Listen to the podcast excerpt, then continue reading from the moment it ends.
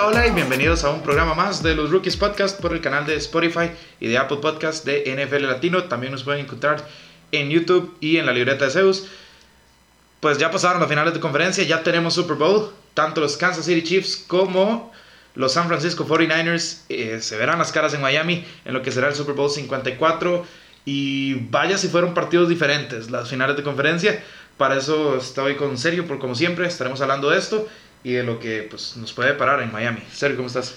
Hola, hola Bruno y a todos los que nos escuchan por el podcast de los Rookies. Muy contento de estar aquí. Y pues bueno, todo el trabajo de una temporada se resume en estas dos semanas que quedan, ¿verdad? Para ya eh, esperar el Super Bowl el próximo 2 de febrero. Y muy contento, muy contento la verdad Bruno, porque yo creo que no nos decepcionaron los, los encuentros de las finales de conferencia. Claramente, pues hubo una diferencia, ¿verdad? Entre el nivel de emoción entre uno y otro, ¿verdad? Pero eh, siento que los dos equipos que pues están en la cita de Miami, pues lo merecieron, ¿verdad? No, no fue algo que, que uno diga, qué mal, el, el otro equipo jugó mejor que él, ¿verdad? Y, y, pues sí, pues de esto vamos a hablar y la verdad yo creo que vamos a tener bastante tiempo porque son, como bien vos lo dijiste, dos semanas donde pues le vamos a dedicar meramente a este tema del Super Bowl, entonces vamos por esto. Sí, eh, la sensación es que el primer partido de la AFC, que fue Mahomes, bueno, los Chiefs, eh, contra, contra, los Tennessee Titans, teníamos ese, esa sensación de que iba a ser Mahomes contra Derrick Henry, ¿verdad? Corredor contra pasador. Eh, Mahomes creo que demostró, Sergio, que es el mejor quarterback de la liga y de largo. De largo. Y la defensiva de los Chiefs estuvo a tono y logró detener a alguien que estaba siendo indetenible, que venía con tres partidos de más de 200 yardas totales y lo contuvieron a tan solo 62.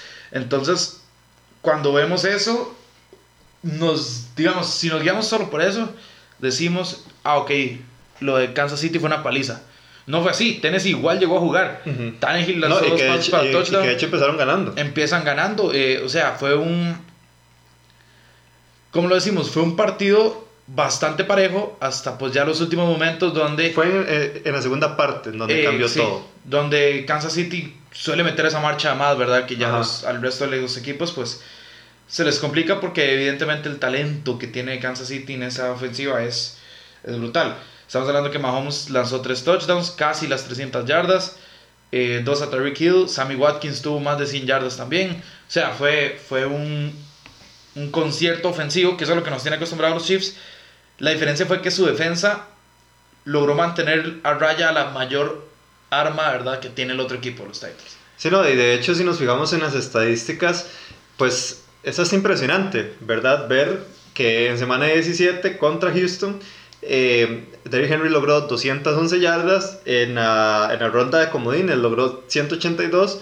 En la ronda divisional la semana pasada logró 195 y ayer 69 yardas, ¿verdad? Es, es, es, hasta impactante ver, ¿verdad? Cómo esta defensa de los Kansas City Chiefs lograron controlar a, a Eric Henry. Nosotros hablábamos inclusive la semana pasada de que, de que la ecuación eh, eh, para, para, detener a los, a los Tennessee Titans era, era, bastante sencilla, detener a Eric Henry. Sin embargo, ¿qué era lo complicado de la ecuación? Llegar al resultado. Pues yo creo que eh, los Kansas City Chiefs llegaron a ese resultado y lo hicieron muy bien.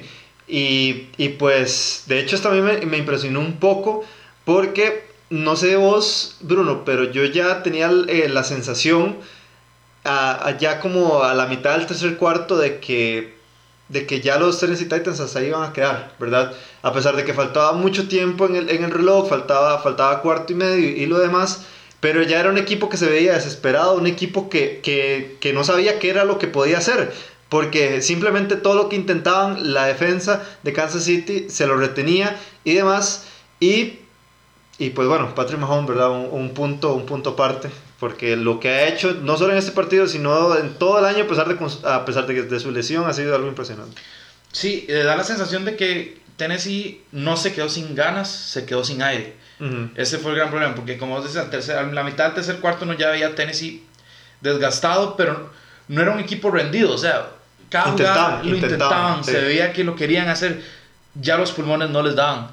Eh, queda también la sensación de eh, pues ese touchdown de Patrick Mahomes que corre 27 yardas por, la, por la banda, termina cortando, hace un giro a lo Lamar Jackson casi, ¿verdad? Y termina notando. Eh, lo mencionábamos eh, en, el, en, el, momento del partido con, con, el mismo Alonso. Alonso dijo, es que la, la defensa está demasiado desgastada. Y uno en ese momento decía, pero ¿cómo va a estar desgastada si acaso han estado en el campo? Bueno, es que cubrir a Tyreek Hill, a Sammy Watkins, a, a sí, Michael Harman. Son jugadores muy rápidos. Son jugadores muy rápidos. Aunque no estés mucho tiempo en el campo, son trayectos que te van a cansar. Es sí. así de simple. Entonces, eso también, pues, ayudó a los Chiefs. Es, claro, la cosa fue provocada por virtud de los Chiefs, ¿verdad? Obvio. Y el segundo tema es que la ofensiva de los Titans también estaba cansada. Porque usualmente ellos están acostumbrados a correr y correr y correr y tener resultados. Cuando no tienen resultados, el desgaste es aún mayor. O sea, es, es, es, clásico. Si ustedes están jugando fútbol americano y les hacen un pase, ustedes se lanzan por el pase uh -huh. y lo atrapan, el desgaste es mucho menor a que ustedes se lanzan y la bola cae y ustedes no la han atrapado. Correcto. O sea, el cuerpo se cansa más. Uh -huh. Es así, es, es, lo mismo que les pasó. Es, fue la línea ofensiva terminó desgastándose. Derrick Henry, pues también venía con una fatiga que en algún momento se le iba a acumular y también eso fue factor, yo creo, para que Henry no fuera el animal que, que venía siendo. O sea, fue, fue un partido además donde, donde como que a Tennessee se le acabó el tanque con el que venía, ¿verdad? Uh -huh. Y los Chiefs, por supuesto, aprovecharon eso porque no les cuesta aprovechar una cosa así. Si uh -huh. vos le das un mínimo chance a la ofensiva de los Chiefs, listo, se acabó. Sí, no, y que de hecho eh, se vio eh, unos Tennessee Titans que, que, que, bien, vos lo dijiste, o sea, ya estaban desgastados. De hecho, y de hecho me, me, me hizo gracia un comentario que hizo Alonso antes de empezar el partido. Ok, los Titans ni siquiera deberían haber estado ahí, ¿verdad? Eh, y obviamente al no, estar, al no tener presupuestado esto, pues obviamente uno se adapta o se intenta adaptar a la situación. Sin embargo, es, es más complicado entre más pasa enero y, y pues aquí quedó demostrado. Sí, recordemos que los Titans fueron un equipo 9 y 7 por cuarto año consecutivo. Mm. Dos clasificaron, bueno, dos no. Aunque ese 9 y 7 es. Eh, por o sea, supuesto, fue manchado por el inicio de Mariota. Exactamente. ¿verdad? Pero a lo que Alonso se refería y lo que creo que también vos haces mención de que no merecían estar ahí, no es que no lo merecían por el nivel de fútbol que, eh, americano que estaban mostrando, uh -huh, sino uh -huh. porque al inicio de la temporada ni ellos mismos se presupuestaron tener la, el nivel de temporada que tuvieron. Sí, no. Entonces, esos ajustes ahí ya eh, sobre la marcha, pues quedan complicados. Aún así, los Tennessee Titans no tienen nada que reclamar. O sea, no, no, y de hecho, y de hecho, eso era lo último que iba a decir. Exacto. Eh, o sea, más bien los aficionados de los Titans, y ahí incluyo a Alonso, deberían estar muy orgullosos y sobre todo muy optimistas con el futuro de la franquicia. Pues, pues existen altas posibilidades de que se dejan a Ryan Tannehill en, en, en agencia libre. Yo creo que Ryan Tannehill le, le gustaría, sirve, le, sirve. le gustaría quedarse en Tennessee está en una posición bastante favorable. No estoy seguro, realmente no tengo el dato aquí, que ya pues a, a Eric Henry le toca contrato, renovación de contrato. Estoy seguro que eh, inclu inclusive podríamos esperar un, un, corredor mejor pagado, ¿verdad? Un nuevo corredor mejor pagado en la, eh, en la liga. Y, y, este equipo en general, este equipo en general eh, demostró una, pues, pues un aumento de nivel conforme pasaron las semanas. Y yo siento que este es un, este es un equipo de ver, este es un equipo de tenerle cuidado, eh, porque, porque a pesar de todo y a pesar de, de, que tal vez no lo comparamos o tal vez no tenga el nivel como un Kansas City o, o no sé, unos San Francisco 49ers o unos New Orleans Saints en el sentido de talento individual, eh, sector por sector, creo que... Eh, que es, un, que es un equipo muy completo y que puede dar mucho, mucho que hablar este, la próxima temporada. Totalmente, en especial porque es un equipo joven. Se estamos sí. hablando que AJ Brown la rompió toda uh -huh. y fuera es apenas un novato. Eh, Derrick Henry, joven, uh -huh. importantísimo para Derrick Henry, no ha tenido esas lesiones que pueden arruinar a un corredor todavía.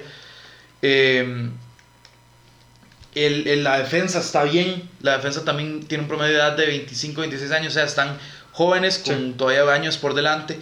Es, es, una, es una situación muy favorable y creo que Mark, Mark Vrabel demostró que es un coach más que capaz de comandar uno de estos equipos porque le ganó partidas a Belichick y a Harbaugh de visita, hizo una gran temporada regular y vamos a ser sinceros, él no fue el culpable ayer, simplemente fue se topó con un monstruo que no hay absolutamente nadie que lo pueda parar, excepto tal vez por el ganador de la NFC, Sí.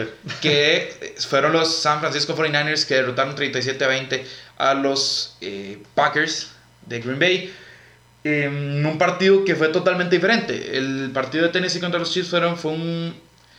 ¿cómo, ¿Cómo se puede decir? Fue una guerra en los primeros tres cuartos y medio. Ujú. Después ya vimos un equipo que se quedó sin gas y el otro que estaba en un gran día.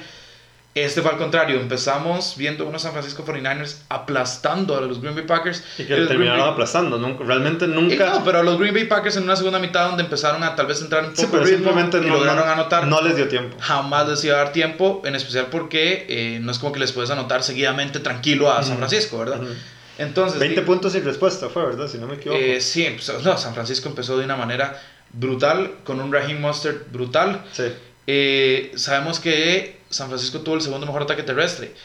Era un ataque terrestre que se combinaba, ¿verdad? O sea, era un día Breda, un día Tevin Coleman, que por, por mala suerte de él eh, sale lesionado. Y que de hecho, ni, o sea, me atrevería a decir que ni siquiera lo sintieron, ¿verdad? De, de ese... Exactamente. De hecho, te puedo decir que de los tres, de entre Breda, Coleman y Mostert, eh, el que más impacto o miedo causaba era Coleman.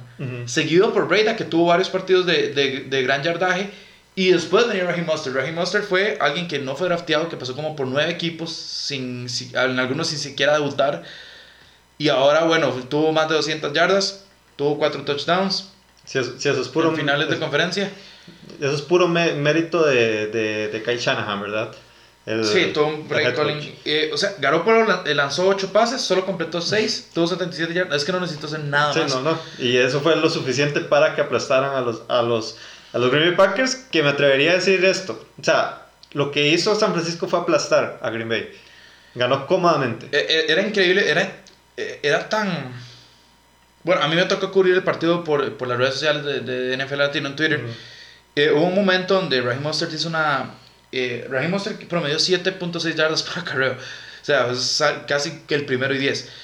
En la primera Y mitad... hecho, y de hecho, a mí me hace gracia porque ahora que vos, vos lo decís y fijo lo notaste, eh, o sea, Raheem Monster en cierto punto corrió muy fácil. O sea, se le dio Demasiado extre- fácil. extremadamente A eso iba. En, en, en las redes sociales, en, el Twitter de NFL Latino, hubo un momento donde Raheem Mostert hizo una carrera, una carrera como, como de 11, 12 yardas. Mm.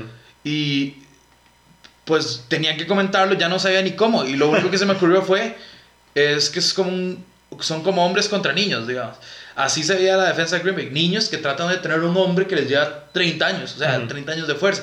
Eso era lo mismo. La línea ofensiva de San Francisco jugó muy bien. Y Raheem Mostert lo aprovechó de manera... Sí, de hecho, hubo- espectacular. hubieron muchos bloqueos. De hecho, eh, se habla, e inclusive hay que hablar de- del mérito que ahí tiene este Kittle, ¿verdad? Del, Sí, eh, y eh, Juszczyk. y Juszczyk, sí, que, que dos jugadores que normalmente están en ofensiva recibiendo pases y todo lo demás, pero eh, que en esta ocasión se combinaron para realizar bloqueos eh, que prácticamente fueron vitales, ¿verdad? Para que el equipo se moviera bien y que tuviera bastante movilidad ofensiva este, este, los, los San Francisco 49ers. En especial lo de Kittle porque se comió a Sadarius Smith, que es el Sí. mejor rusher de Green No, Bay. no, y que venía a hacer una gran postemporada. Claro, no, y tuvo 13.5 capturas en la temporada regular. Sí. No se la pudo ver a un Tyrant como Kittle. Ujú. O sea, Kittle se comió a Sadarius Smith. Y sin Sadarius Smith, la defensa de Green Bay es pues bastante más Limitada. limitada, endeble, sí, se quiebra más. Eh, por otro lado, Preston Smith tampoco pudo hacer mucho. Y eh, como lo dijimos, Jimmy Garoppolo no tenía necesidad de lanzar pases. ¿Para qué? Sí, no, O sea, no, de hecho, de hecho simplemente eh, ese equipo se vio dominado en todos los sentidos del balón. Fue una inefectividad total a la hora de atacar Correcto. para Green Bay. Correcto. Y eh, la ofensiva no logró carburar en, el primer, en la primera mitad. Fue así de simple. No, no, con costos compraban un, un- un primero y diez. En la segunda mitad vimos a un Aaron Rodgers que... Aaron Rodgers siempre ha dicho que le falta un poco de sangre. Bueno, en esta segunda mitad yo le vi algo de sangre en el sentido de que dijo, o sea, me están aplastando, necesito hacer algo. Ujú. Y el equipo empezó. Él empezó a buscar a Davante Adams. Davante Adams sabemos que es un gran jugador, un gran receptor abierto.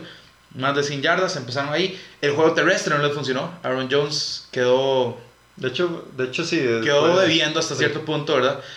Y eh, al final del día no fue suficiente. Aaron, eh, Aaron Rodgers solo falló 8 pases. eh, lanzó para 326 yardas, 2 touchdowns. hubo- tuvo dos intercepciones. La última de ellas, pues ya era buscando un milagro, Sí, ¿verdad? un Ave María básicamente, a Davante Adams. esa pues es algo que puede pasar, ya no hayan mucho que, o sea, tenías que arriesgarlo todo, digamos, no, no, no es algo que se le culpe, la primera sí fue, lo, lo leyeron muy bien, lo leyeron muy bien, Emmanuel Mosley, pero al final de cuentas Green Bay trató en la segunda mitad, no fue suficiente, jamás lo iba a hacer, porque el equipo de San Francisco era infinitamente superior, y pues yo no sé, no sé Green Bay, eh, es un equipo que no tuvo que haber llegado ahí, a pesar de lo que indicaba el récord, ¿verdad? Eh, porque si uno compara al resto de los equipos eh, realmente contendientes, en este caso San Francisco lo estamos poniendo, uno no veía por dónde Green Bay podía ganar eso más allá de un milagro. Y así fue como el milagro no se concretó y es, ahora Rodgers tiene una marca de 1 y 3, lo cual a mí en lo personal me duele porque Aaron Rodgers es uno de mis quarterbacks favoritos. Considero que es el quarterback más talentoso o sea, desde la perspectiva de talento puro, ¿verdad? que, ha, que, ha, jugado al menos en los últimos 25 años o más, tal vez. Pero sí, dicho esto, Sergio, tenemos Super Bowl. Tenemos Super Bowl. Y tenemos dos contrastes. Ajá. Dos contrastes. La defensa de San Francisco, la ofensiva de Kansas City. ¿Cuál es más imparable?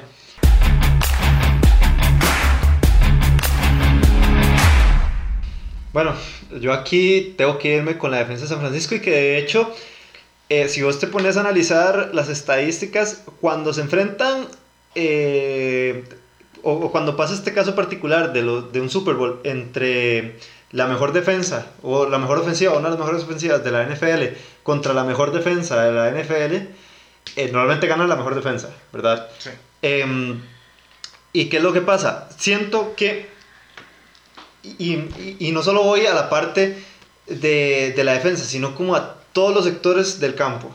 San Francisco es mucho más completo, mucho más equipo que eh, los Kansas City Chiefs en el sentido de, de que, por ejemplo, en el caso de, de la lesión de Kevin Alexander, que yo siento que fue la, la, la lesión más importante, ¿verdad? Al, costado defensivo de, del equipo de San Francisco, pues yo no sé vos, Bruno, pero yo no sentí que realmente les haya afectado de esa manera, ¿verdad? de, esa manera porque que, que, Alexander era un, un, elemento clave, ¿verdad? En esa zona de los linebackers eh, y que y que realmente ni siquiera se, se vio tal vez la necesidad, ¿verdad? De, de, él durante, durante su ausencia.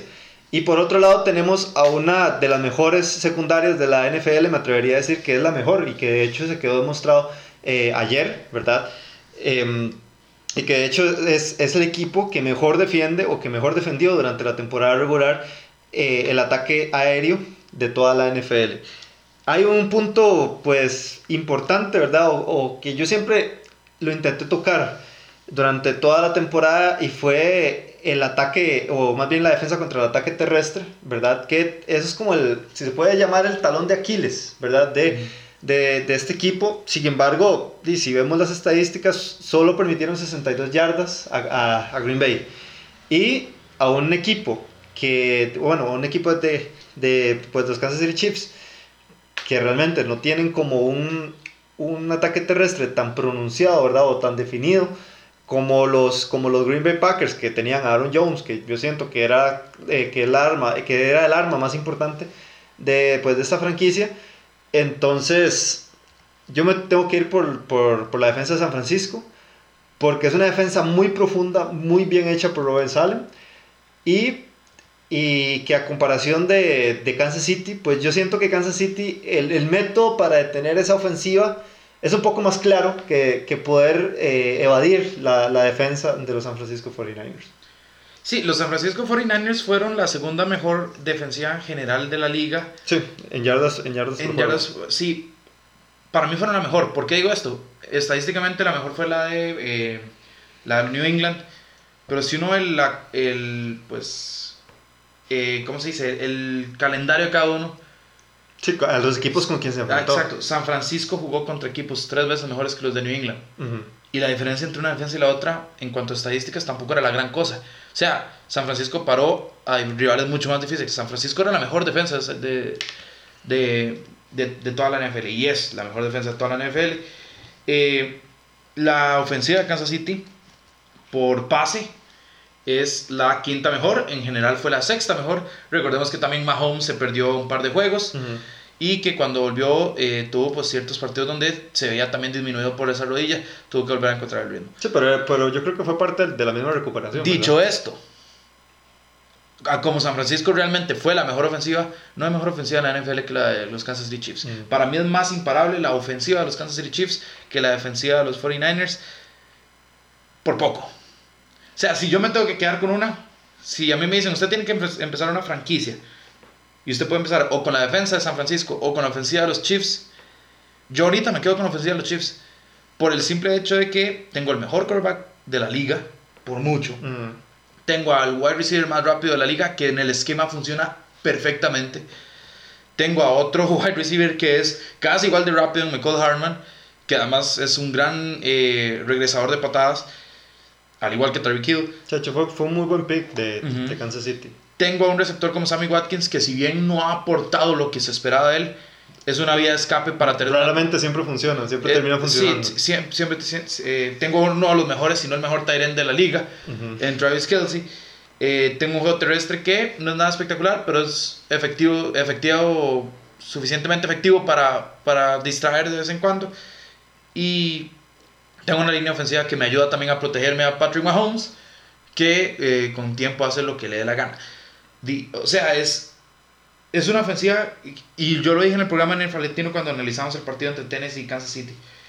Yo elegí a Kansas City no porque fuera mejor equipo en general que Tennessee, creo que Tennessee era un mejor equipo. Pero porque la parte donde Kansas City es superior es tan superior al resto. Y entonces lo que yo decía, si, si Tennessee te hace 35, está bien, Kansas City te va a poner 50. Si le haces 55 a Kansas City, bueno, te van a poner 70. Es que es, es, es tan fluido para ellos anotar Sí, es muy fácil. Que obviamente contra San Francisco no va a ser el caso. San Francisco va a limitarlos y los va a presionar tres veces más. Pero igual no veo que lo logren. O sea, no, lo, no logro ver cómo van a parar a un Patrick Mahomes. Bueno, de hecho ahí te estás adelantando con tu pick de la próxima semana, ¿verdad? Porque hoy no vamos a dar nuestras predicciones, porque vamos a hablar más de, más de esto. Pero, pero sí, no, vamos a ver, yo soy de la, del criterio de que a mí me a mí me sirve más tener una, una defensa, digamos, de la, del nivel de San Francisco. ¿Por qué? Porque eh, siento que es eh, más complicado armar pues una defensa que te pueda competir, que te pueda parar y que de hecho esta defensa de San Francisco puede o tiene las armas suficientes para controlar a Patrick Mahomes.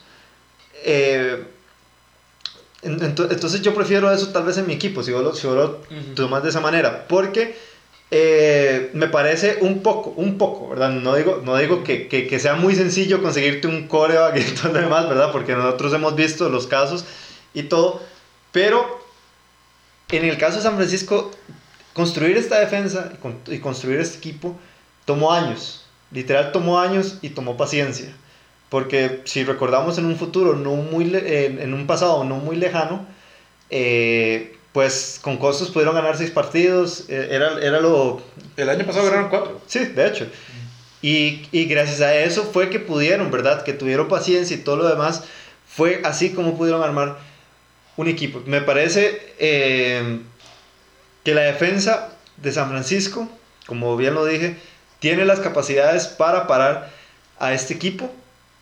Y por otro lado, no estoy muy seguro si eh, si los Kansas City Chiefs, la defensa de los Kansas City Chiefs pueda parar el ataque de los San Francisco 49ers. Ese es otro tema. sí, sí, obviamente. Pero, pero si acaban de parar a Derrick Henry, pero es que ahí no que venía imparable. Pero es que ahí no tenés que parar a uno, tenés que parar a tres, ¿verdad? Tevin Coleman no sabemos. No, pero está Josh eh, ¿verdad? Eh, sí, Josh pero Josh lo han usado más en, en cuestiones de play action, jugadas de engaño. Para mí la clave va a ser si Kansas City logra parar las reversibles con Divo Samuel que hace San Francisco. Son jugadas que hacen unas 3, 4 veces por partido y ganan más de 10 yardas en casi que en todas. Sí, Dimo Samuel también es un, eh, es un receptor muy, rápido. Muy, muy rápido. En las reversibles es letal, sabe cortar esas esquinas muy, muy efectivamente.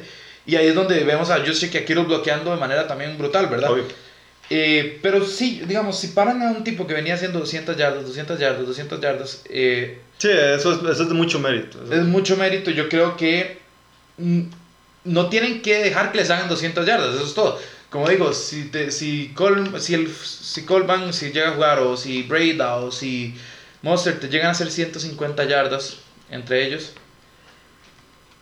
¿qué te dice a vos que Mahomes no va a poder hacer 350 yardas por aire? Entonces, además de que Mahomes lleva más de 100 yardas corridas en esta postemporada, en solo dos partidos. O sea, es un, un, arma que él no había utilizado tanto, en especial por esas lesiones de rodilla y todo ello que tuvo en la temporada. Pero ahora está sano, está siendo mucho más móvil de lo que fue en la temporada regular. Y eso es un gran problema también, porque se vuelve escurridizo. Entonces, si se colapsa la bolsa de protección, podemos ver a Mahomes corriendo, podemos ver a Mahomes retrocediendo. Sí, y de hecho, de hecho a mí me hace gracia. Es un tipo con tantas armas. Sí, sí, pues porque ya te iba a decir, de hecho, Mahomes tiene tanto nivel que nosotros no hemos hablado de eso, y es un punto importantísimo. Eh, Mahomes tiene esa habilidad de que eh, si no encuentra opciones, cosa que a veces es muy complicado, ¿verdad? Pero ya como último recurso, él se puede desplazar y lo puede hacer bastante bien. Me atrevería a decir que tiene, digamos, eh, tal vez la, la, misma elusividad que tiene Sean Watson, solo que con mejores armas, Mahomes. Entonces, o sea, sí, es, es, es, muy complicado de parar en todos los sentidos de la palabra. Sí, eh bueno, vos lo mencionaste muy bien. Hay, hay, hay quarterbacks que simplemente cuesta, ¿verdad?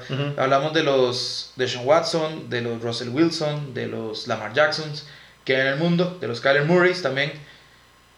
Que, y uno dice, bueno, pero es que uno ve a Sean Watson, por ejemplo, y a Kyler Murray dice, tienes demasiadas capturas. Sí, si ellos no esquivaran, esos tipos terminan 80 veces capturados por temporada. Sí. Y lo mismo con Russell Wilson. Mahomes, sano, tiene esa, esa habilidad, ¿verdad? Esa esa forma de leer cuando se le va a colapsar la vida, básicamente, y él improvisar eh, en plena jugada. Vos también lo decís y es muy importante. Claro, cuando tenés a un tipo como Tyreek Hill, que si vos nada más ves un problema, la, la, lanza largo y tenés un 60% de que el Tyreek Hill gane esa carrera, tal vez más, ¿verdad? es, es, muy no es muy fácil, pero es, reconfortante. Igual, si decís, uh, no, esto tengo que ir en corto, tenés un Tyrant en Kelsey que siempre logra separación de alguna manera y que eh, sabe hacer ese tipo de jugadas, sabe ganarte yardas después del, del, de la recepción. Entonces, son muchísimas armas. Es que hay, hay, hay quarterbacks, el caso de eh, Aaron Rodgers que acaba de jugar, tiene a Davante Adams, listo uno no va a confiar en Lazard, uno no va a confiar en Comroe, uno no va a confiar en eh, Jerónimo Allison. Y si tu juego terrestre no te sirve, pues te limitas mucho, tenés un receptor. Mahomes tiene cinco receptores. y tiene un juego terrestre que además es suficientemente capaz, como dije antes, de distraerte un poco, de hacerte descansar un poco y de mantenerte ahí ganando yarditas.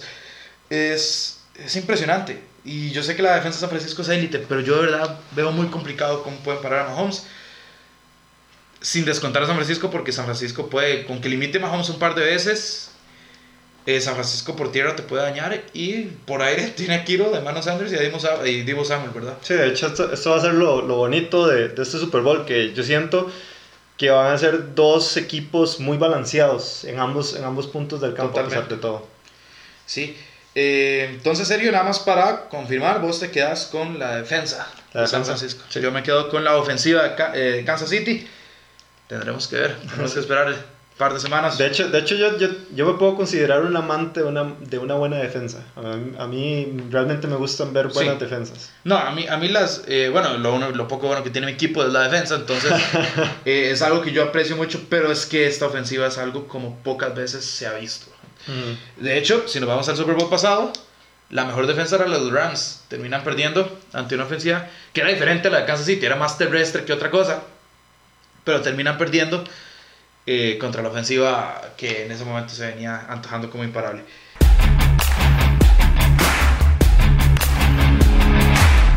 Serio, vamos a las preguntas que nos hacen aquí por las redes sociales.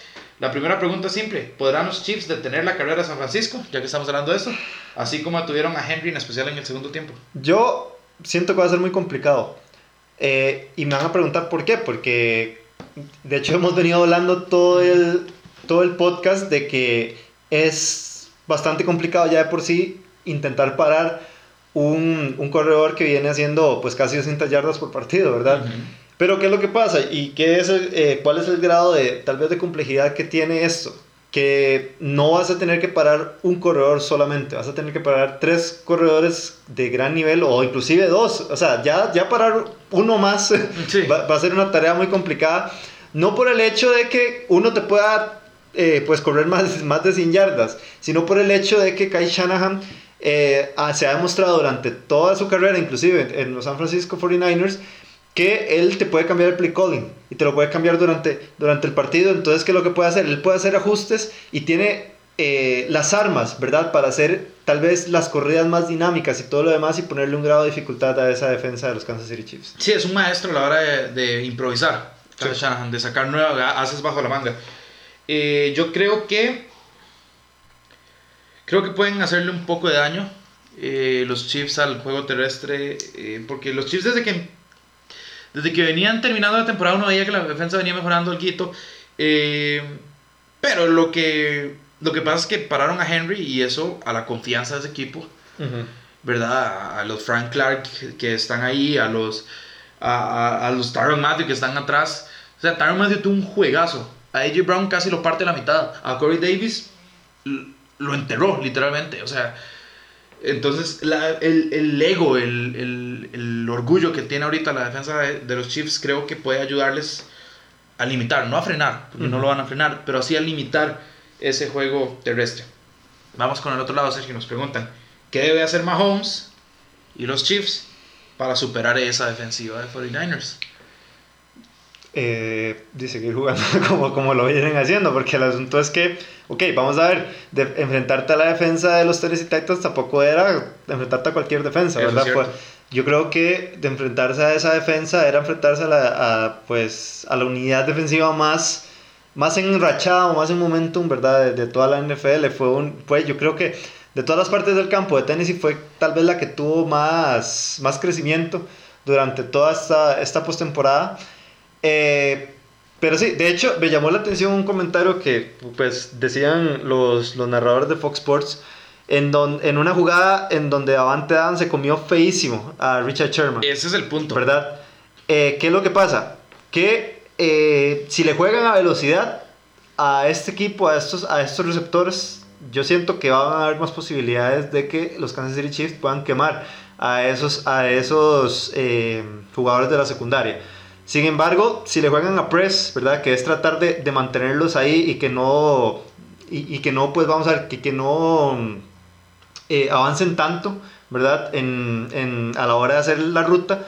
Entonces yo creo que ahí sí pues debe haber más posibilidades. Esos son puntos un poco más específicos de todo, pero eh, o sea, van a tener también que hacer un cambio en, su esquema, van a tener que ser más creativos porque esta defensa no, se las va a poner muy fácil.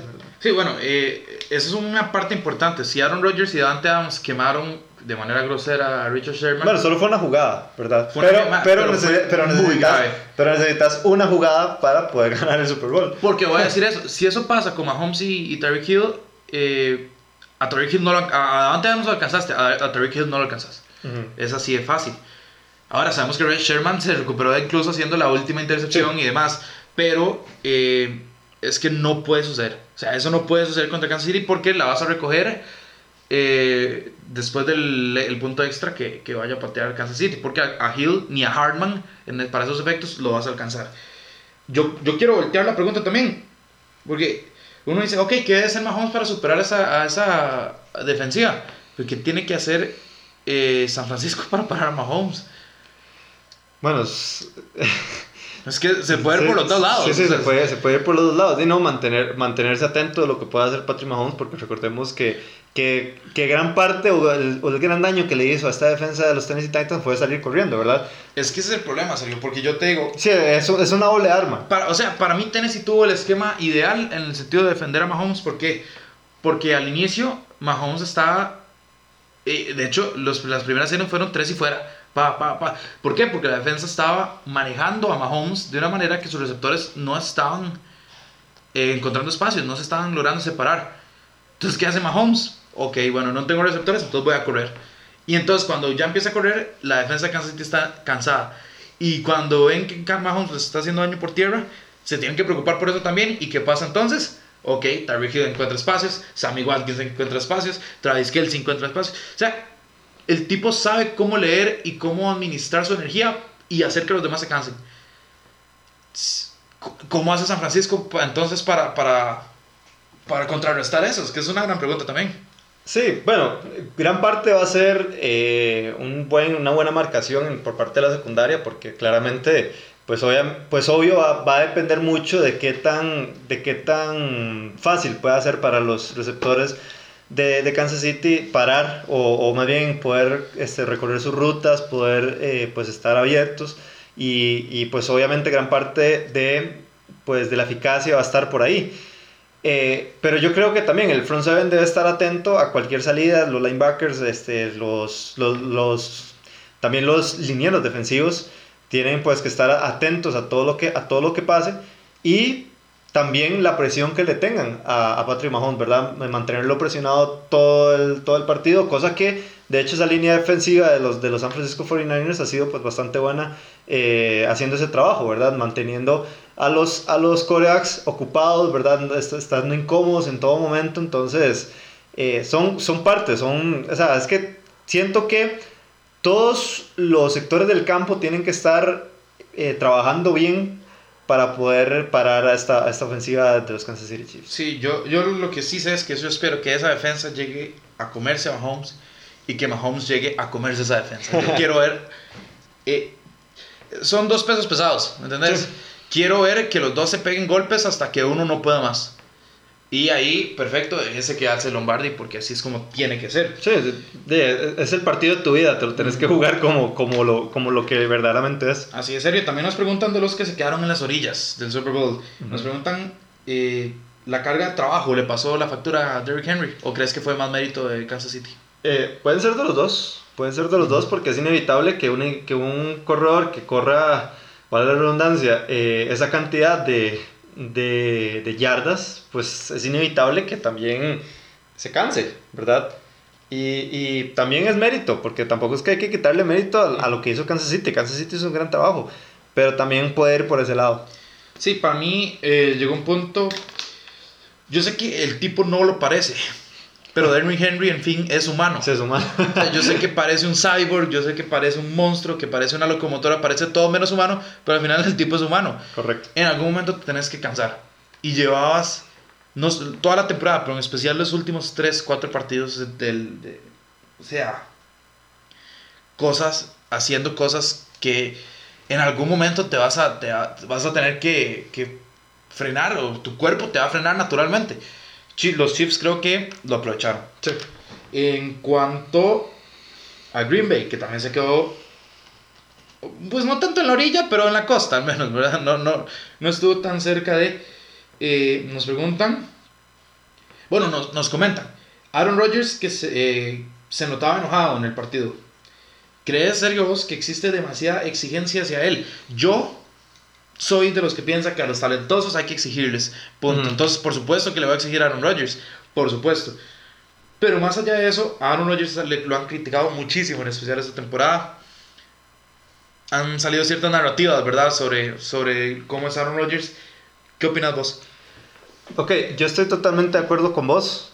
Eh, si vos te vendés como el jugador más talentoso, si los fanáticos tuyos hablan de ti como el mejor coreback de la NFL, pues tenés que demostrarlo, ¿verdad? Y en los momentos claves, en los, partidos como el que pasó ayer, es en donde tenés que demostrar todo eso.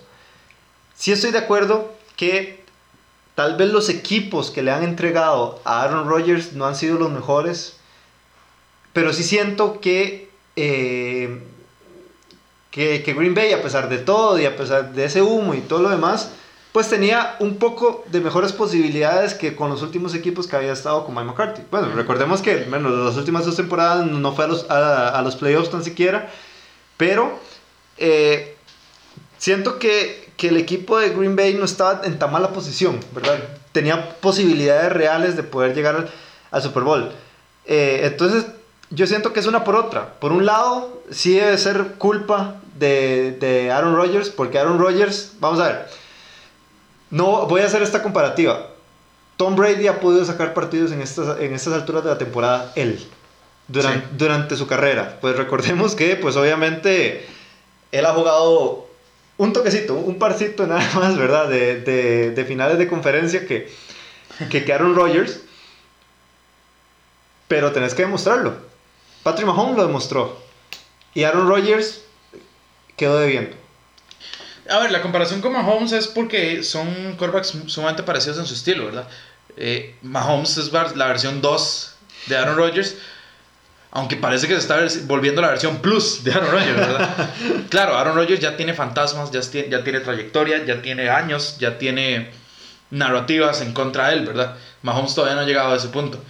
Hay que ver, hay que ver si en algún momento a Mahomes le llega a pasar eso. Ojalá que no, porque, o sea, a los talentosos queremos verlos eh, disputando Super Bowls. Sí. Eh, yo creo que Rodgers, por supuesto, se siente frustrado. Sabe que no le quedan muchos años. Sabe que estaban. Sí, es una oportunidad, final de es otra oportunidad tenía, perdida. Ajá, tenía que aprovecharla. Y, por supuesto, ahora, yo les digo: si este Aaron Rodgers sale así enojado la próxima temporada, cuidado. Porque durante muchísimos o durante muchísimo, muchísimo tiempo de la carrera de Aaron Rodgers, todo el mundo decía: un tú a tú con Aaron Rodgers, no, porque lo vas a perder llegó Mahomes entonces ya la narrativa es verdad, eh, un tuvo contra Mahomes, no, lo vas a perder. Si Aaron Rodgers sale la próxima temporada enojado, como sabiendo, ¿verdad?, de la oportunidad que se perdió, con esa sed de revancha, con esa sangre que a veces uno le cuestiona porque el tipo es muy estoico, es un, tiene una casi calma, ¿verdad? Pero si uno le ve esa sangre, eh, cuidadísimo. Cuidadísimo, porque ahí... Eh, estamos hablando de un tipo que ha sido dos veces MVP, ¿verdad? Y campeón. Sí, pero, ok. A mí me hace gracia algo, o me parece curioso, más allá. Porque a pesar de todo y a pesar del anillo que tiene Aaron Rodgers, porque ya, ya Aaron Rodgers es ganador de, un Super Bowl, y, y, vamos a ver, no, no, sé si vos, si vos también estás de acuerdo conmigo. Eh, pero, Aaron, pero Aaron Rodgers, a pesar de todo eso, a uno le queda la sensación de Aaron Rodgers que no tuvo la mejor carrera, como, la, como tal vez la, la, pudo tener, ¿verdad? Siento que un anillo puede solucionar eso. Sí, eso es porque el tipo es demasiado talentoso. Sí, Entonces, y, un, y, un, anillo se queda corto. Mm, es que yo no lo siento así en el sentido de que uno dice un anillo se queda corto porque vivimos en la era de Tom Brady, que tiene seis. Pero quitemos a Tom Brady y solo hay tres eh, quarterbacks activos que han jugado dos Super Bowls. Eli Manning, Roethlisberger y Russell Wilson. De esos, solo dos han ganado los dos. De ahí, el que llegue a uno es completamente... Es, es tan difícil. Sí, muy difícil. O sea, estamos hablando de que... Y a Rodgers yo creo que le reclaman más esto que a un Drew Brees, por ejemplo. Y tiene el, el mismo, un anillo también, un Super Bowl nada más. O sea, Sí, pero, pero Drew Brees no ha tenido como tanta presión por, por eso, ¿verdad? Por ese tema. Exacto, entonces yo, yo no siento que, que un anillo no sea suficiente. Siento que la gente tenía unas expectativas eh, de Aaron Rodgers que él tal vez en otra era hubiera podido cumplir con lo que ya ha hecho. Simplemente al tener al otro lado a un Tom Brady que gana y gana y gana y gana. pues no solo para Rodgers, para cualquier otro quarterback vas, pues, vas, vas a caer en en un mundo donde te van a juzgar con esa vara yo soy un partidario no juzguemos con ahora Brady por, porque solo Brady lo ha hecho. No, se puede, solo Brady lo ha hecho. Exacto, no se puede juzgar a, a, a, todo mundo, por ejemplo, en, en el básquetbol con la vara de Michael Jordan. Nadie es Michael Jordan, nadie es Tom Brady. Habrán genios y figuras, pero al final de cuentas nadie es Michael Jordan, nadie es Tom Brady. Es lo, es lo mismo. Por eso yo siento que hay tal vez cierta campaña en contra fuerte contra Aaron Rodgers sin, porque si voy a ser muy claro, sin quitarlo, sin quitarle la culpa, porque al final de cuentas es el tipo demasiado talentoso como para eh, llevar un récord de 1 y 3 en, la final de conferencia. Totalmente de acuerdo. Dicho esto, nos preguntaron serio también que si deberían los Packers pensar en un nuevo quarterback. Creo que eso es absurdo, ¿verdad? Sí, no, no, jamás. jamás. ¿Cómo se los eso, no, no.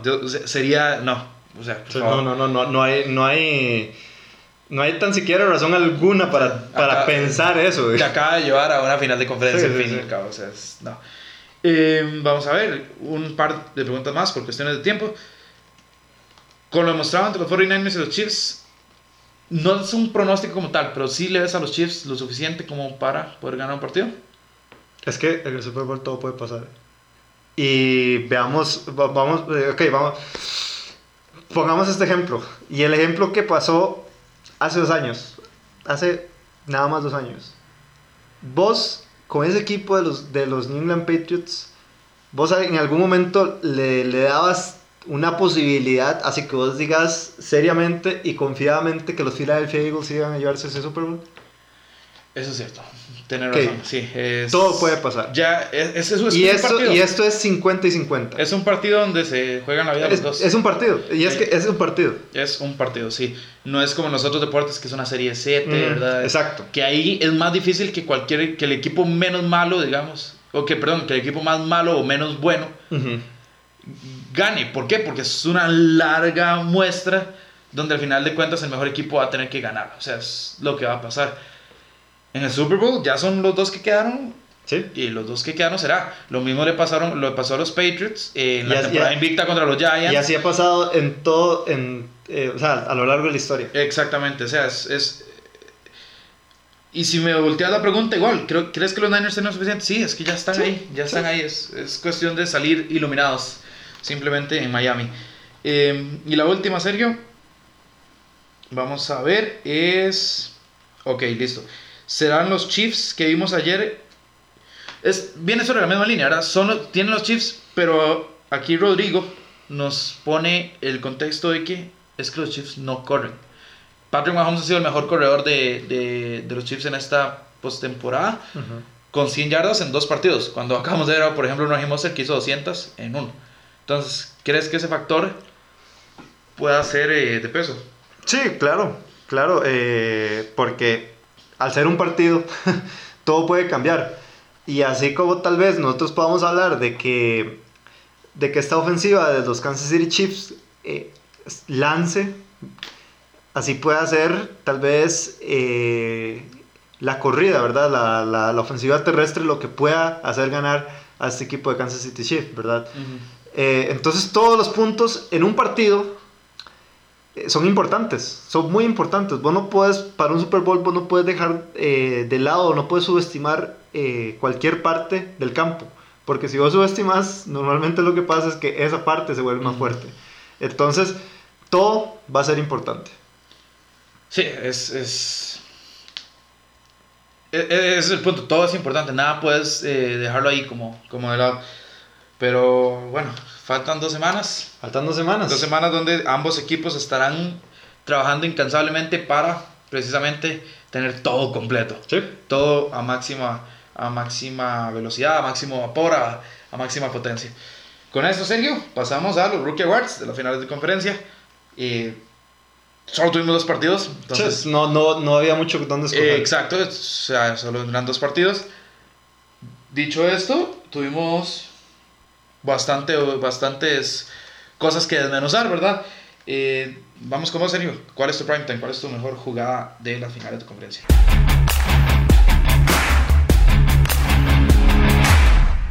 Bueno, de hecho no voy a, no voy a dar mucha supersticia, digamos, si se puede llamar así, o, o no le voy a dar mucho, mucho cuento porque vos también tenés el, el, mismo, el mismo prime time. Y es la corrida de 27 yardas de Patrick Mahomes que literal eh, pues todos, todos, todos creíamos que iba a, pues a salirse, ¿verdad? Simplemente para conseguir yardas necesarias, tal vez para un, otra oportunidad con menos, con menos yardaje. Sin embargo, vio la oportunidad de que estaba solo y se fue y cuando nos dimos cuenta, pues estaba en la zona de anotación anotando para los Kansas City Chiefs. Sí, la mía también es la misma. Eh, me llama la atención porque eh, Mahomes, si ustedes escuchan en YouTube, en el canal de la NFL, eh, después de cada semana, ¿verdad? Ellos ponen un, un video donde hacen un mic up. ¿Qué significa eso? Que uno puede escuchar lo que ellos hablan en la cancha, ¿verdad? Hubo una semana, creo que fue la semana 15 o 16, donde Mahomes hace una corrida y Andy Reid llega y lo felicita y le dice, te dijeron que era lento, pero esa fue una gran corrida. Y Mahomes le dice, yo corro asustado, entonces corro lo suficientemente rápido. Ahora, yo no sé vos, pero a mí en esa carrera, en ese, en ese, en ese touchdown, me pareció todo menos asustado. El tipo fue a recibir el contacto. Giró, como Lamar Jackson contra los Bengals. Bueno, tal vez no de manera tan fluida, ¿verdad? Sí, sí, obvio. Mahomes tiene una pancita ahí que, que No, bueno, y que de hecho hay, que darle, hay, que darle, hay, que darle, más mérito por eso, porque sí, sí, sí, él es pesadito, ¿verdad? El tipo es pesadito. Eh, bueno, pesadito, hablamos, hablamos, así, como si fuera un sí, liniero ofensivo. Eh, así, no es Andy Reid, Simplemente es, eh, es, curioso porque el, el tipo tiene una, una, una, que otra llantita, o sea, nos demuestra que es humano también. Pero se fue ahí y, yo no lo vi asustado como él dijo, ¿verdad? Que en ese, en ese video que, que él corría asustado. En este no, lo vi bancándose el contacto. En modo MVP. En modo, en modo MVP y dando giros, llegando a la zona de anotación. Nada que hacer para los Titans, que ya por sí, como, como mencionamos antes, estaban un poco cansados ya. Eh, Sergio, tu MVP. MVP tiene que ser Patrick Mahomes. ¿Por qué? Porque Patrick Mahomes simplemente eh, fue el que, el que conllevó a, esta, a, a este equipo de Kansas City a la victoria simplemente se mostró muy con mucha diferencia sobre, sobre esa defensa de los, de los Tennessee Titans, tanto por aire, porque cuando lanzaba, lanzaba bien. Recordemos que pues quemaron varias veces a, a esa defensa, a esa secundaria de los Tennessee Titans, y cuando tiene que correr lo hizo también bien también. Entonces, eh, creo que estamos viendo el Patrick Mahomes que vimos el año pasado, que fue el, el merecedor del MVP. Ahí, pues, el, el, deporte es de, de, muchas supersticiones, ¿verdad? De la, famosa pregunta, ¿qué hubiera pasado si? Mm. Y ¿qué hubiera pasado si Patrick Mahomes no se hubiera lesionado?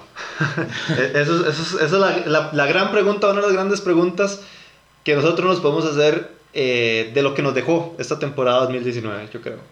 Sí, eh, Patrick Mahomes eh, tomó control. Creo que eso es, si uno tiene que eh, resumir en dos palabras, ¿qué hizo Patrick Mahomes ayer? Fue, tomó control del encuentro y de, del rumbo y de todo, básicamente. Eh, pero mi MVP es Raheem Mustard. Tuvo 29 acarreos, Sergio, para 220 yardas, 4 touchdowns, 7.6 yardas por acarreo. El tipo hizo a los defensivos de Green Bay verse como eh, chiquitos, verse impotentes, verse totalmente Derrotados, ¿Cómo, se puede decir? Sí, derrotados como... Pero es que los humilló. o sea, sí, no solo salieron derrotados, salieron mal. Llegó un punto donde yo creo que Monster decía, eh, ni siquiera estaba seguro de que estaba en una, en una final de conferencia, nada más decía, ah, estoy jugando. Estoy jugando con niños. Y yo soy un adulto, ¿verdad? Un, tipo que ya creció. Eh, fue, eh, fue, fue, sorprendente. Bueno, al punto que Garoppolo solo lo mandó dos pases en toda la segunda mitad, solo lanzó ocho en todo el partido es este... Fue de hecho, nosotros estábamos hablando de eso. De hecho, nosotros estábamos hablando de eso antes de que empezara el, el, el, el programa. Y le, le, podemos hacer una pregunta a Garópolo. O sea, ¿el muchacho sudó jugando, jugando ese partido? Sí, yo creo que no. Sí, porque además el clima, el clima no, era, no era más cálido, entonces... Eh, el casco tampoco te va a hacer sudar porque físicamente no hizo más que eh, dar dos pasos hacia atrás literal la dársela, dársela a Ryan Mustard y observar. Sí. entonces eh, sí no es más Garoppolo puede repetir el uniforme nada más que le pongan la insignia de Super Bowl. No va a estar ni, ni, ni, ni va a oler mal. Pero bueno en cambio el de Mustard va a oler muy mal porque ese tipo sí corrió todo el partido y nunca lo detuvieron nunca lo detuvieron. Cuatro touchdowns en una final de conferencia. Eso es algo inhumano inusual y algo que eh, pues para él debe sentirse, ¿verdad? Como, como una reivindicación y una llamada de atención al resto de la liga, porque no, no, dijimos, no fue, drafteado. Sí, fue, fue una... Fue decir, véame, lo que perdieron. Estuvo eh, uno de esos equipos que, por, cierto, lo... Uno, uno, de los equipos que lo... Que lo firmó a Raheem Mostert y que para variar no lo utilizó, eh, fueron los New York Jets. Entonces, eh, un balazo de agua fría para mí. pero igual es mi MVP. Eh, Sergio, tu bust, ¿quién fue tu gran decepción de eh, esta final de conferencia? Mi boss, definitivamente Aaron Jones, esperaba gran, grandes cosas de él. De hecho, uno, una de las respuestas que yo había dado en las redes sociales, en las preguntas, ¿verdad? Que nosotros, pues de vez en cuando tenemos que, pues tenemos que reconocer que por cuestiones de tiempo y todo lo demás, a veces estamos muy ocupados y tal vez no nos da, pues el chance para responder las preguntas, ¿verdad? De modo de historia en, en Instagram. Y le preguntaron que cuál era una de las debilidades más importantes de, de, de Green Bay. Y una de, las debilidades, una de las debilidades más importantes de Green Bay en esta temporada fue depender demasiado de Aaron Jones. Porque Aaron Jones eh, era un corredor que pues fu, eh, funcaba, ¿verdad? Como un, un, receptor también. Y eh, pues por ejemplo, en el, en el partido del, del, lunes por la noche contra Minnesota, pues fue el que se comió Minnesota. Y también estuvo muy, buen, muy bien en esa última parte de la temporada, al punto de crear cierta dependencia sobre él. Y, y se esperaba mucho. La verdad yo esperaba que Aaron Jones eh, pusieran problemas a esa, a esa defensa de los, de los San Francisco 49ers y fue todo lo contrario, apenas 56 yardas eh, obtuvo en, toda la, en, todo el, en todo el partido. Sí, Aaron Jones fungía como una doble arma, ¿verdad? Ese, ese, tipo, ese tipo de... Porque, por ejemplo... Sí, esas armas que son muy peligrosas. Si, si vemos a Eric Henry, Eric Henry casi no atrapaba balones. Era, désela y eh, observe. Y vuélvase loco. Ajá. Eh, un cambio con Aaron Jones eh, fun- funcionaba muy bien en el, en el, en el acarreo pues, usual. Ju- eh, ju- jugaba muy bien en, en- en zona roja en especial por fuera. También pues, en el play action se podía abrir los espacios. O sea, era un tipo que Green Bay necesitaba de él. Aaron Rodgers necesitaba de él porque si no, como dije ahora, solo quedaba Davante Adams básicamente como arma confiable. Y Aaron Jones eh, quedó debiendo. Pero mi voz, Sergio, es... No nos vamos a ir muy largo, nada más vamos a cambiar de equipos. eh, del ofensivo al defensivo, Ajá. pero sigue siendo Green Bay. De unidades. Y me fui con toda la defensa de los Green Bay Packers. Porque como dije, Mustard hizo Sí, lo tienen que que, tienen con que ellos. taclear, tienen que taclear mejor. Tienen que taclear tres veces mejor. O sea, no es posible De que hecho- un tipo de te hecho, haga yo iba a 200 decir- yardas y 4 touchdowns en un partido de- de- donde te está jugando el pase del Super Bowl. Jamás. De hecho, ayer yo iba a decir, porque ayer vimos también el, el- los, las, las finales de conferencia, todo el equipo de NFL latino. Y nosotros de vez en cuando jugamos flag football entre nosotros y todo lo demás. Y yo me atrevería a decir que hasta Joshua Muñoz taclea muchísimo mejor que esa defensa, Bueno. o, que, o que la mitad de esa defensa de los Green Bay Packers ayer. Tenemos que admitir aquí, le vamos a dar un cordial saludo a, a- a Joshua. A Joshua, sí. Eh, ahí donde ustedes lo ven, tan tranquilo y tan Sí, eh, calmado, ustedes no quieren recibir un tackle de, Sí, de- sí. de don Joshua Muñoz porque, porque las personas que lo han recibido les ha costado levantarse. Sí. Y eso que es flag football. Es flag no, es, football, no sí. es fútbol, fútbol, eh, ¿verdad? Con, con contacto en serio. Aún así, eh, sí, ayer a Green Bay le hubiera servido mucho tener a Joshua en sus líneas. No, no, ya, ya hablando muy en serio, eh, fue, fue desastroso. También, como les mencioné ahora, yo estaba cubriendo eh, eh, y en una de esas jugadas de Monster, ya, ya- o sea, se me estaban acabando cosas que poner y puse esto en Madden le llamamos dificultad amateur Sí. porque es se veían tan lentos en comparación a lo que Monster hacía que eh, no, que Dios mío, cosa fatal. Pero bueno, vamos con el último premio, la revelación, Sergio.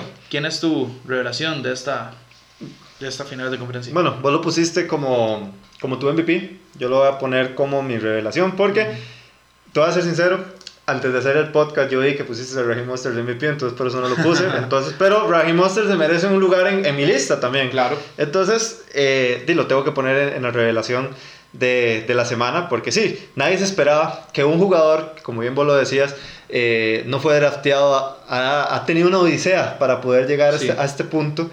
Y, y, lanz- y, bueno, y, y y recorrer más de 200 yardas, 220, o sea, es, algo, es algo impresionante. Y, y de hecho, como lo venimos hablando y lo repetimos, sumamente cómodo, sumamente cómodo se vio Raheem Monster ayer corriendo en, en Santa Clara. Como si se hubiera bañado en espuma, ¿verdad? Sí. Se- o sea, era- se resbalaba entre la, entre la gente. Eh, mi revelación, Sergio, es Sammy Watkins. Sammy Watkins, que yo voy a ser sincero, yo no soy fanático de Sammy Watkins. No, yo es tampoco. más, eh, de hecho, en NFL latino no somos fanáticos de sí, Sammy eh, es un tipo que daba para mucho más. Fue un pick altísimo, sí. Altísimo. Y que De hecho, realmente... de hecho, los Buffalo Bills, un dato curioso, rápido, los Buffalo Bills eh, sacrificaron a Khalil Mack por Sammy Watkins. Eh, bueno, eso definitivamente Sí. no sé. Imagínate lo que sería la defensa de Buffalo de hoy con Khalil Mack, ¿verdad? sí. Uh, Dios mío. Pero a eso nos referimos. Esa era la expectativa que teníamos Sammy Watkins. Sammy Watkins nunca ha hecho ni siquiera cerca de eso. De hecho, en toda la temporada regular no hizo un touchdown desde septiembre. Septiembre es el primer mes de temporada regular. Pero bueno, si había un momento para despertar y para recordarle a Patrick Mahomes que Patrick Mahomes, hay que ser sincero, estaba, él era eh, Tyreek Hill y si no, buscaba a Michael Hartman, a Travis Kelsey, ¿verdad? Obviamente. Eh, a veces incluso a Marcus Robinson por encima de, de Sammy Watkins. Pero bueno, sí, Sammy Watkins está funcionando. Vamos a darle la bola a Sammy Watkins y eso fue lo que Mahomes vio. Si te funciona, ¿por qué cambiarlo? Eso fue lo que Mahomes vio en esta final de conferencia. En esta final de conferencia, ¿verdad? Nada más. Eh, eh, y Sammy Watkins estuvo. eh, fue el target 10 veces, tuvo 7 recepciones. Y este, al final de cuentas, eh, tuvo 114 yardas y un touchdown. Entonces, si había un momento para que el tipo hiciera algo, era este. Lo hizo. Y esperemos que Sammy Watkins algún día despierte. Es que, eh, ah, ah, qué frustrante, ya, frustrante. Ya, han sido bastantes años, ¿verdad? Es que ese es el problema, ese es el problema. Ya ha sido no hiciste un touchdown en cuatro de los cinco meses de la, de la NFL hasta ahora que lograste hacer esto. Pero bueno, es mi revelación porque efectivamente es una revelación para mí. No espera absolutamente nada de Sammy Watkins. Menos un partido de 114 yardas con un touchdown donde fue realmente prolífico y fue un dolor de cabeza. Último segmento, serio ya. Una oración literal porque además no es un tema que nos apasione tanto los dos. El Super Bowl es hasta dentro de la otra semana. Esta semana tenemos el Pro Bowl, que es el juego de estrellas básicamente de la NFL. y nuestro primer fin de semana de descanso de toda la temporada. Porque no nos da mucho que hablar. Eh, ¿El Pro Bowl para vos es importante o no?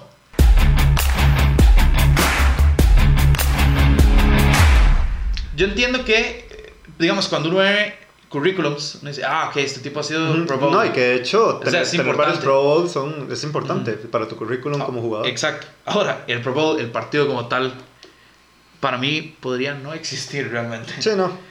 bueno, de hecho, y yo voy a dar aquí un hot take, tal, vez si se puede considerar así.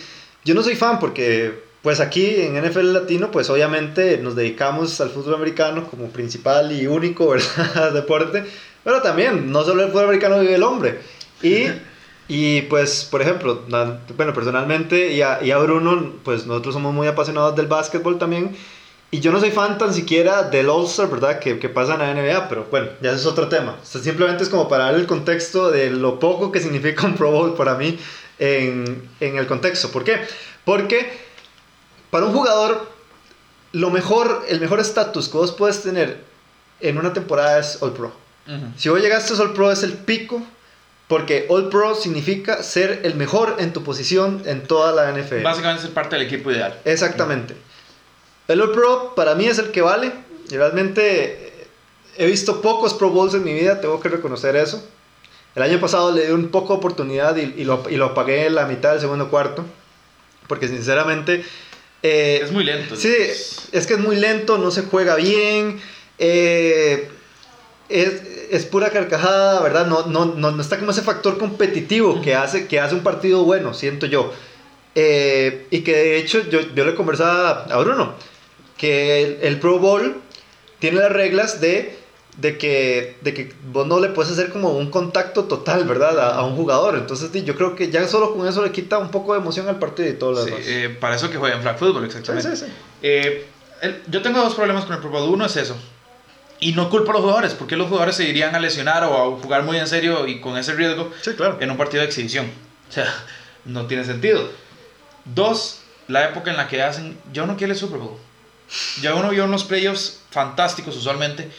Ya lo que crees es el Super Bowl. No, no, y que de hecho si lo pones en contexto, tiene mucha razón porque eh, pues los juegos de estrellas, tanto de béisbol como del básquetbol, son a mitad, de temporada. Exactamente. Ahora, yo entiendo que... Sí, la, la, temporada de la NFL es muy, muy corta. Es más corta y que pasaría exactamente lo mismo en el sentido que no, nos estamos jugando la temporada, que me voy a estar lastimando yo. Ajá, exacto. Ese es un gran problema que va más pues, por parte del deporte como tal que... Eh, Sí, y la logística y la organización. Exacto, y, y, por la forma en que se juega el deporte. Sí, sí. Pero de hacerlo justo una semana antes del Super Bowl, donde acabas de ver unos playoffs geniales, viejo, yo lo que quiero es la batalla campal, el Super Bowl. Sí, sí. No, no un Pro Bowl. O sea, es, para mí eso termina de termina de golpear el, el, Pro Bowl, que como digo, para un jugador ser un Pro Bowler es importante para su currículum, significa millones de dólares más y bastante mejor eh, reconocimiento. El partido como tal a mí me parece insípido.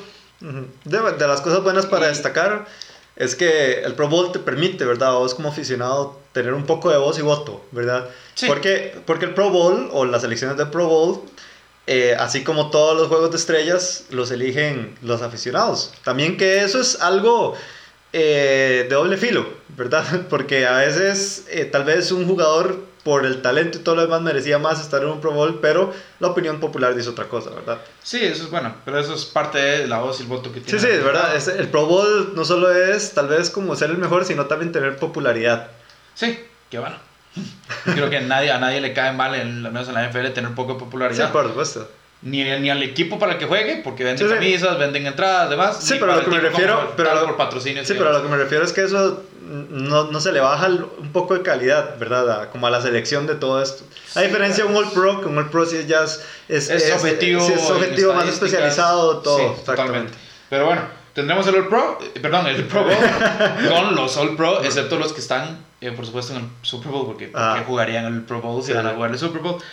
Eh, tendremos esto este fin de semana como, como una forma de calmar el hambre, se puede decir, tal vez, que el aunque a mí me deja con mucha, muchas muchas Una, una media entradita que lo que te hace es darte eh, más el hambre. apetito, para- sí, te da el apetito. Desde que te abre más hambre para el plato principal que es la hasta dentro de dos semanas. Sí, pero bueno, dicho esto, terminamos el podcast de los rookies. Sergio, nos queda dos podcasts de esta temporada Dos para los podcasts. rookies. Qué rápido, el, el ¿verdad? pre Muy rápido. Super Bowl y el post Super Bowl. Se ha pasado rapidísimo. Les agradecemos a todos. Espero que nos sigan sintonizando tanto en, en bueno, todas las redes sociales como NFL Latino TV, también en YouTube, en la libreta de Zeus. También pueden encontrar nuestra, eh, nuestro podcast y los pensamientos de Alonso, así como otros artículos de distintos deportes. Y por supuesto, el canal en TD ¿verdad? El programa en TD Correcto. ¿Ya dijiste eso? Dije todo. Dijiste. Solo me falta decir hasta luego. Hasta luego, fe- feliz vacación, felices Pro Bowl, digamos. eso cuesta un poco más. Nos vamos.